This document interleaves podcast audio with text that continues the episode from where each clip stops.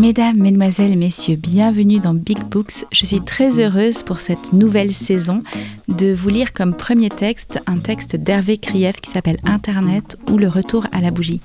C'est un texte que j'adore et qui explique vraiment très bien pourquoi je déteste Internet de A à Z. Et hum, je suis vraiment désolée de vous faire cette lecture sur Internet. Mais hum, voilà, pour le moment, c'est le média que j'ai et je le regrette bien.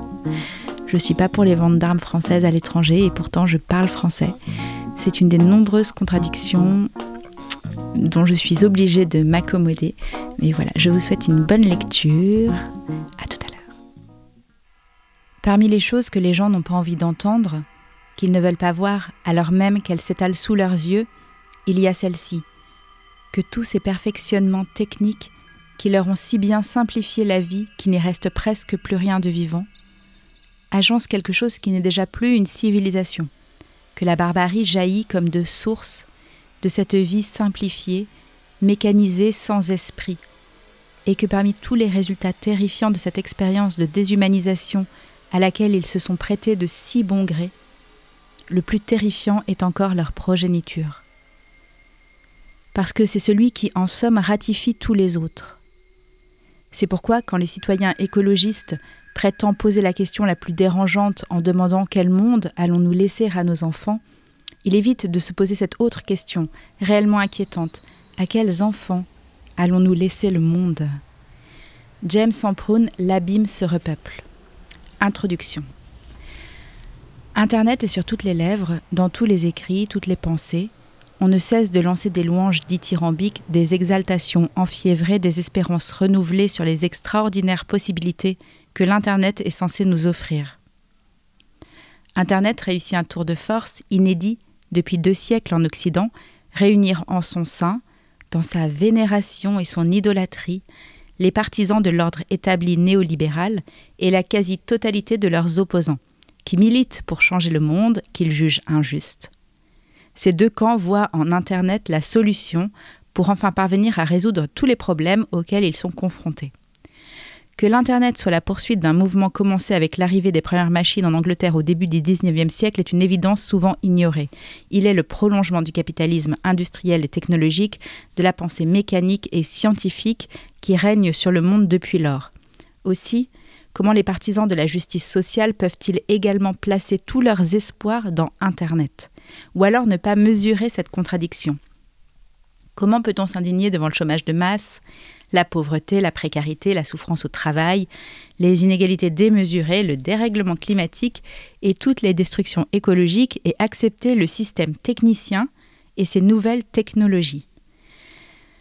Les altermondialistes y voient une révolution inédite permettant de libérer les peuples, les industriels, le plus sûr moyen d'asservir les populations, de les aliéner définitivement. Comment cela est-il possible? La déconnexion de la question sociale de la question technique apporte, me semble-t-il, un premier élément de réponse. La méconnaissance totale de la globalité de Internet dans sa réalité physique et économique en fournit un second. La propagation et la croyance en un certain nombre de mythes qui incitent à l'acceptation de ces nouveaux outils de communication sans questionnement sur les conséquences de la transformation du monde qu'ils induisent pourraient compléter ces tentatives de réponse. Pour illustrer ce dernier point, nous pourrions citer l'adage que la majeure partie de la population a fait sien. L'outil est neutre, c'est l'usage que nous en faisons qui est déterminant. Il est impossible d'engager un débat sur les nouvelles technologies, les écrans et le sens du progrès industriel sans être confronté à cette prétendue neutralité. L'objet de cet essai est de tenter de proposer une vision globale du monde d'Internet, de l'inscrire dans une perspective historique afin d'en appréhender tous les aspects et toutes les conséquences et de comprendre les implications fondamentales qu'il produit sur l'ensemble des vies sociales et humaines. L'Internet poursuit, me semble-t-il, l'œuvre de dépossession des humains d'eux-mêmes et de leurs conditions humaines entamée voilà deux siècles par la révolution industrielle. Une des grandes actions de cette dernière aura été la taylorisation des sociétés, d'abord celle du travail dans les usines, puis celle des vies sociales et enfin celle des esprits. Le XIXe siècle s'est attaché à détruire les savoir-faire, le XXe siècle a détruit les savoir-être ensemble, et le XXIe siècle s'affaire à la destruction des savoirs pensés. En 200 ans, tout un héritage millénaire de conditions humaines, de communautés autonomes et de libre pensée est sur le point de disparaître. Citation de Lewis Mumford. Au cours des deux derniers siècles, une technique centrée sur la puissance s'est emparée d'une activité après l'autre. À présent, une grande partie de la population sur cette planète se sent mal à l'aise, défavorisée, laissée à l'abandon, à vrai dire coupée de la réalité, si elle n'est pas fermement reliée à quelque partie de la méga machine. Une chaîne de montage, un tapis roulant, une automobile, une station de radio ou de télévision, un ordinateur, une capsule spatiale. Pour consolider cet attachement et rendre cette dépendance universelle, toute activité autonome, autrefois enracinée dans l'organisme humain ou dans le groupe social, a totalement disparu ou a été modifiée par le biais de la formation, de l'endoctrinement et de l'organisation des grandes entreprises afin qu'elles soient conformes aux besoins de la méga machine. Je vais essayer de vous lire seulement deux chapitres de ce livre que je trouve incroyable parce qu'il ne faut pas que ce soit trop long ce podcast. Donc j'ai choisi de vous lire le chapitre 4, Atomisation du cerveau et de la condition humaine. Pour votre sécurité, lors de la descente du train, prenez garde à l'écart entre le marchepied et le quai. Message ressassé par la SNCF à chaque arrêt d'un train sur le réseau. Nous sommes considérés comme des crétins, incapables de mettre un pied devant l'autre et dans l'incapacité de veiller par nous-mêmes à descendre sans encombre d'un train. Manifestement, tous les savoir-faire dans tous les métiers restants disparaissent et s'effacent pour laisser place à des algorithmes programmés par des experts. Tout ce qui relève de l'humain, qui n'est pas quantifiable et ne peut être intégré à des statistiques informatiques, est progressivement supprimé. Une condition nécessaire à cette dépossession finale est la destruction de la capacité à penser par soi-même, à organiser une pensée cohérente. S'isoler du monde pour le comprendre et se comprendre, bavarder et échanger avec ses voisins, contempler, immobile, marcher dans la nature, lire, rêver, s'ennuyer, représente une liste non exhaustive des dégradations entraînées par la société industrielle et en cours d'achèvement par le monde numérique et son invention reine, le smartphone. Pendant que j'écris ces lignes, deux jeunes filles, 13 ans environ, se parlent de l'autre côté de la rue d'un petit village du nord de la Vendée, L'une tient un smartphone à la main et s'active dessus tout en menant une conversation réelle avec l'autre. Toute la journée, cet outil numérique reste collé à sa main. Cette addiction précoce s'accompagne d'une perte de la capacité d'écoute, de troubles de l'attention, de stimulation permanente, d'une connexion ininterrompue au monde marchand et d'une perte de la sensation d'être présent dans un espace local et défini. Être présent au monde, en quelque sorte, lui devient étranger. Cet appareil ultra sophistiqué, dont très peu de personnes connaissent les désastres sociaux et les destructions environnementales que sa fabrication génère, tient un rôle central dans l'atomisation des cerveaux humains. Avant lui, la télévision avait déjà bien entamé cette marche vers l'abîme mais le smartphone permet, grâce à sa petite taille, sa connexion à l'Internet et sa mobilité de tous les instants, une accélération importante du phénomène. J'observe depuis cinq ans avec attention les comportements dans la rue, les terrasses de café, les salles de restaurant, les trains, les transports urbains. Il me semble remarquer des changements notables. La pensée, la mémoire et l'attention s'atrophient très nettement. J'ai pu constater que si je pose une question à mes étudiants en musique qui sont de jeunes gens, dont la réponse ne leur vient pas immédiatement, ils se précipitent sur leur téléphone et cherchent la réponse sur Internet. Depuis trois ans, la plupart d'entre eux posent leur smartphone sur le pupitre en arrivant. Dans le cadre d'une AMAP parisienne avec un public socialement différent, si l'on cherche à faire une multiplication ou une division simple, c'est le même résultat.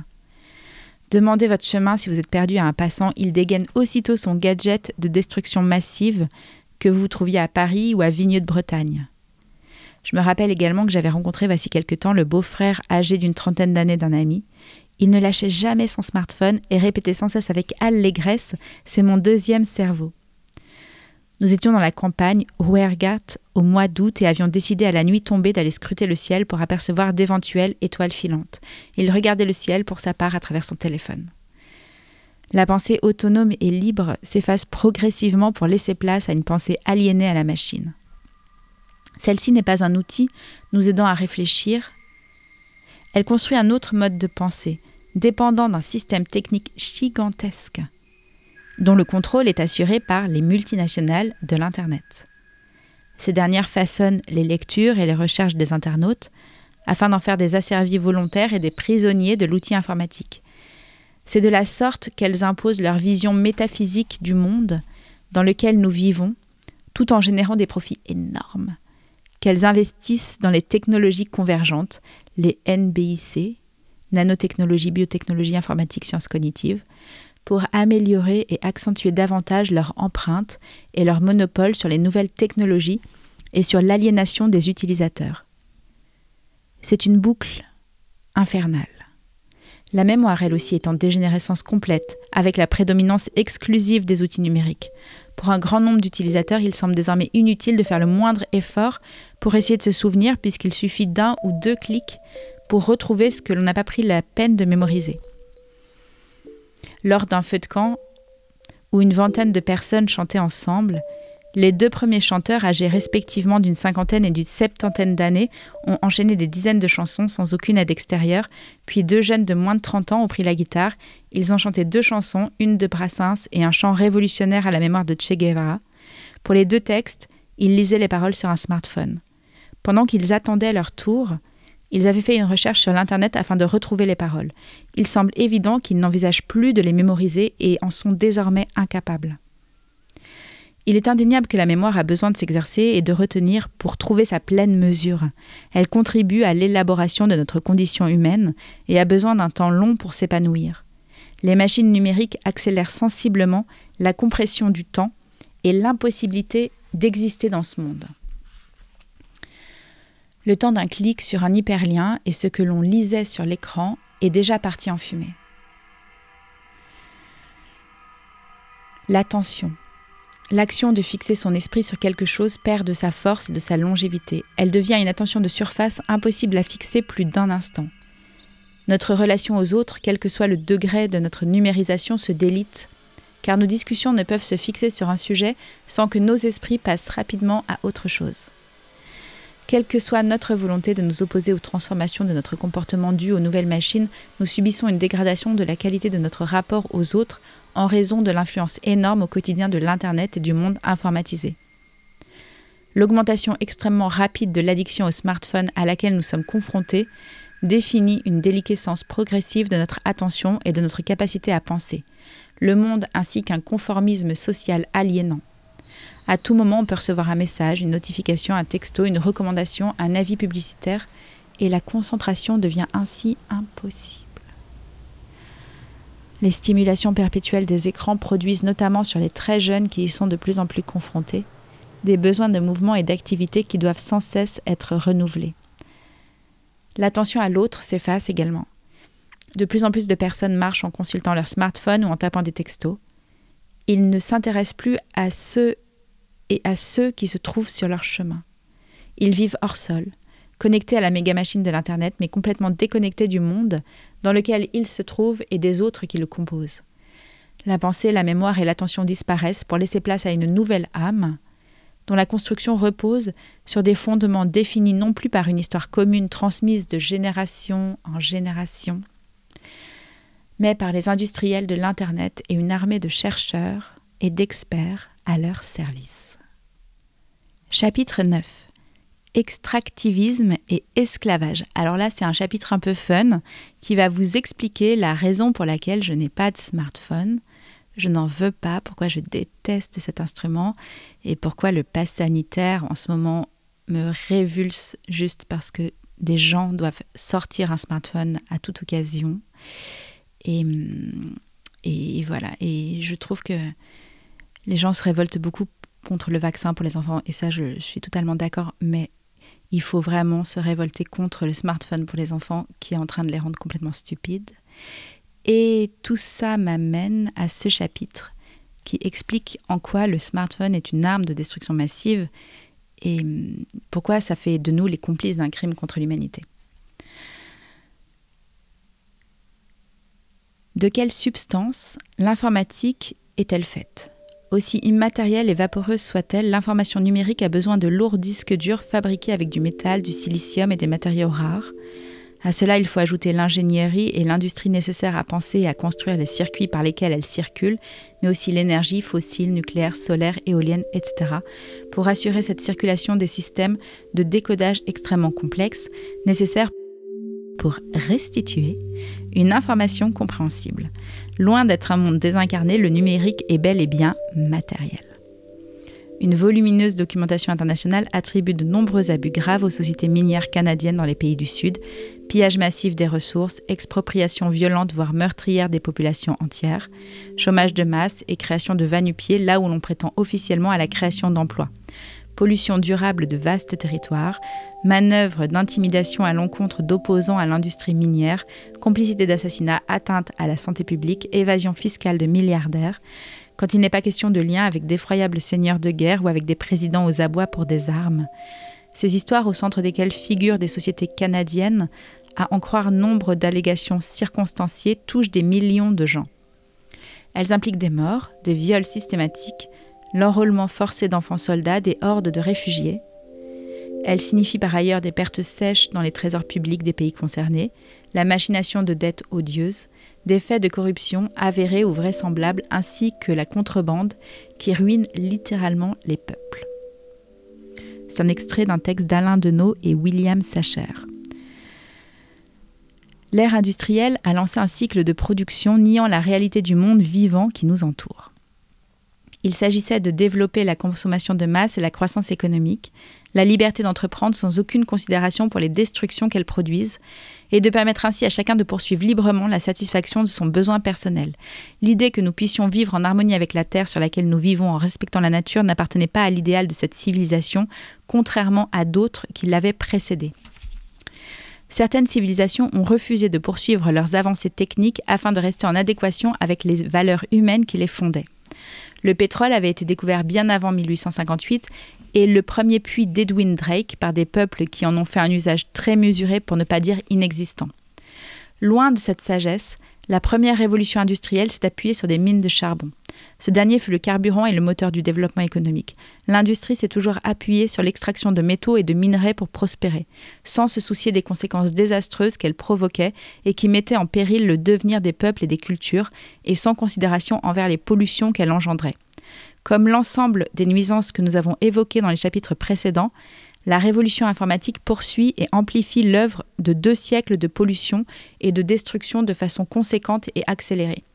L'extractivisme a pris un essor considérable avec l'avènement des machines numériques et a atteint un degré qui menace lui aussi les possibilités de vie sur Terre.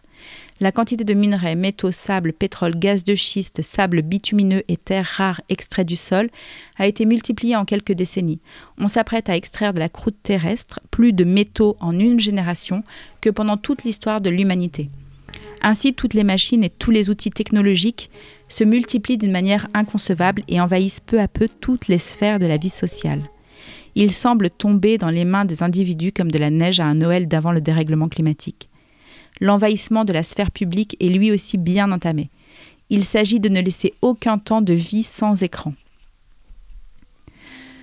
Pour fabriquer les machines de notre quotidien et faire fonctionner le réseau de l'Internet mondial, il faut toujours et encore plus de machines, toujours plus rapides, toujours plus performantes.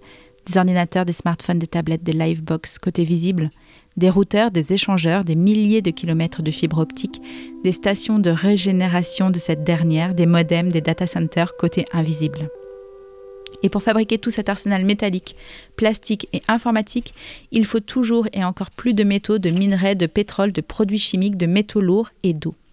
La boucle rétroactive s'est emballée et rien ne semble en mesure de l'arrêter. En Amérique du Sud, en Afrique, en Chine, comme partout ailleurs dans le monde, l'exploitation industrielle de la nature s'intensifie sans aucune considération pour les peuples qui vivent dans les territoires concernés. De nombreux habitants sont privés de leur autonomie et de l'accès à leurs terres ancestrales. Ils se voient contraints d'abandonner leurs coutumes et leur mode de vie pour rejoindre des bidonvilles ou être condamnés à l'errance. Les habitants des villages alentours qui refusent de partir sont obligés de boire une eau empoisonnée et de respirer des pollutions industrielles très néfastes pour leur santé. Des enfants meurent ensevelis dans les mines de Tantal au Congo. Les habitants de la ville de Baotou en Chine sont atteints de cancer et de maladies dégénératives car la quasi-totalité du néodyme, indispensable pour fabriquer les aimants des smartphones et des ordinateurs, est extraite de leur terre. En des milliers d'endroits sur la planète, des peuples souffrent et sont anéantis par la machine industrielle au service de la croissance économique. Bien souvent, ils résistent, mais doivent, doivent faire face à l'armée et aux milices privées. L'éloignement géographique de ces ignominies et le silence qui les entoure permet aux Occidentaux de vivre sans aucun problème de conscience et dans le déni le plus absolu. Lorsque quelques informations réussissent à s'échapper, ils ont pour une bonne part d'entre eux, me semble-t-il, une sensation diffuse, inconsciente et refoulée que quelque chose dans ce nouvel ordre numérique et technique de nos sociétés ne va pas, ou pour le dire autrement, ils ont l'intuition que ce progrès technologique les broie, mais ils croient qu'ils n'ont aucun pouvoir pour tenter de s'y opposer. Le pétrole n'a pas remplacé le charbon et le nucléaire n'a pas remplacé le pétrole. Il en va de même pour les énergies dites renouvelables. Le vent et le soleil sont des éléments naturels. En revanche, les éoliennes industrielles et les panneaux photovoltaïques nécessitent pour leur construction et leur fonctionnement une infrastructure industrielle alimentée au pétrole et aux ressources minérales extraites de mines à ciel ouvert. La production d'électricité qui fait tourner les milliards de milliards de machines augmente jour après jour à un rythme extrêmement préoccupant. Il va sans dire que la loi sur la transition énergétique votée à l'été 2015 en France est un leurre. À l'heure où la société de l'Internet est dans un accroissement vertigineux, la réduction des consommations électriques par deux et celle des gaz à effet de serre par quatre est absolument hors de notre portée. Toutes les grandes messes médiatisées qui promettent des baisses de consommation énergétique à l'échelle de la planète mentent éhontément. Leur mission est de faire croire aux peuples occidentaux que cela est possible et de prétendre qu'ils ont la maîtrise complète du processus industriel tout en encourageant les autres peuples à suivre aveuglément le modèle occidental. Le pétrole n'a pas remplacé le charbon et le nucléaire n'a pas remplacé le pétrole. Il en va de même pour les énergies dites renouvelables. Le vent et le soleil sont des éléments naturels. En revanche, les éoliennes industrielles et les panneaux photovoltaïques nécessitent pour leur construction et leur fonctionnement une infrastructure industrielle alimentée au pétrole et aux ressources minérales extraites de mines à ciel ouvert. Nous ne retournerons pas à la bougie, mais si nous tentons de construire une pensée radicale et cohérente qui prenne en compte la globalité de la critique de cette société industrielle dans laquelle nous sommes prisonniers et éteints, si nous tenons à inventer une vie à taille humaine qui refuse de fermer les yeux sur la réalité des destructions, des délabrements et des désespoirs, si nous considérons que nous ne sommes vraiment libres que lorsque tous les êtres humains qui nous entourent, hommes et femmes, sont également libres. La liberté d'autrui, loin d'être une limite, où la négation de notre liberté en est au contraire la condition nécessaire et la confirmation. Si nous désirons arrêter la dévastation de la planète et des peuples et des cultures et réenchanter une existence simple, conviviale, en lien avec le sol, si nous acceptons l'héritage du passé, sans complaisance ni préjugés, si nous voulons conserver un espoir, fût-il infime, que nous pouvons vivre les uns avec les autres sans nuire, et sans détruire dans une relation juste et dans le respect de ce qui nous différencie et de ce qui nous unit. Si nous voulons manger sainement grâce à une paysannerie de polyculture et de proximité et vivre dans des habitats naturels au milieu de meubles et de fournitures ayant l'âme de l'artisan qui les a confectionnés avec cœur et intelligence, si nous souhaitons reprendre possession de nos âmes à travers l'expression artistique partagée et quotidienne dans la musique, la poésie, le théâtre, la danse ou la littérature, alors il faudra bien retourner au labeur, retrouver le goût de l'effort et du partage et renoncer à toutes les machines qui ont fait la grandeur de la société industrielle et la décadence de la condition humaine. Je ne suis pas sûre que cette lueur brille quelque part, mais si on la cherche, alors elle doit se trouver dans la construction de communes libres aux mille facettes en fonction des terroirs et des goûts des autochtones, libérées de l'État et de la hiérarchie, libérés du salariat et du marchandage, libérés de la laideur et des ersatz, libérés de la peur. Et elles devront probablement s'éclairer à la bougie. Merci de m'avoir écouté. À bientôt.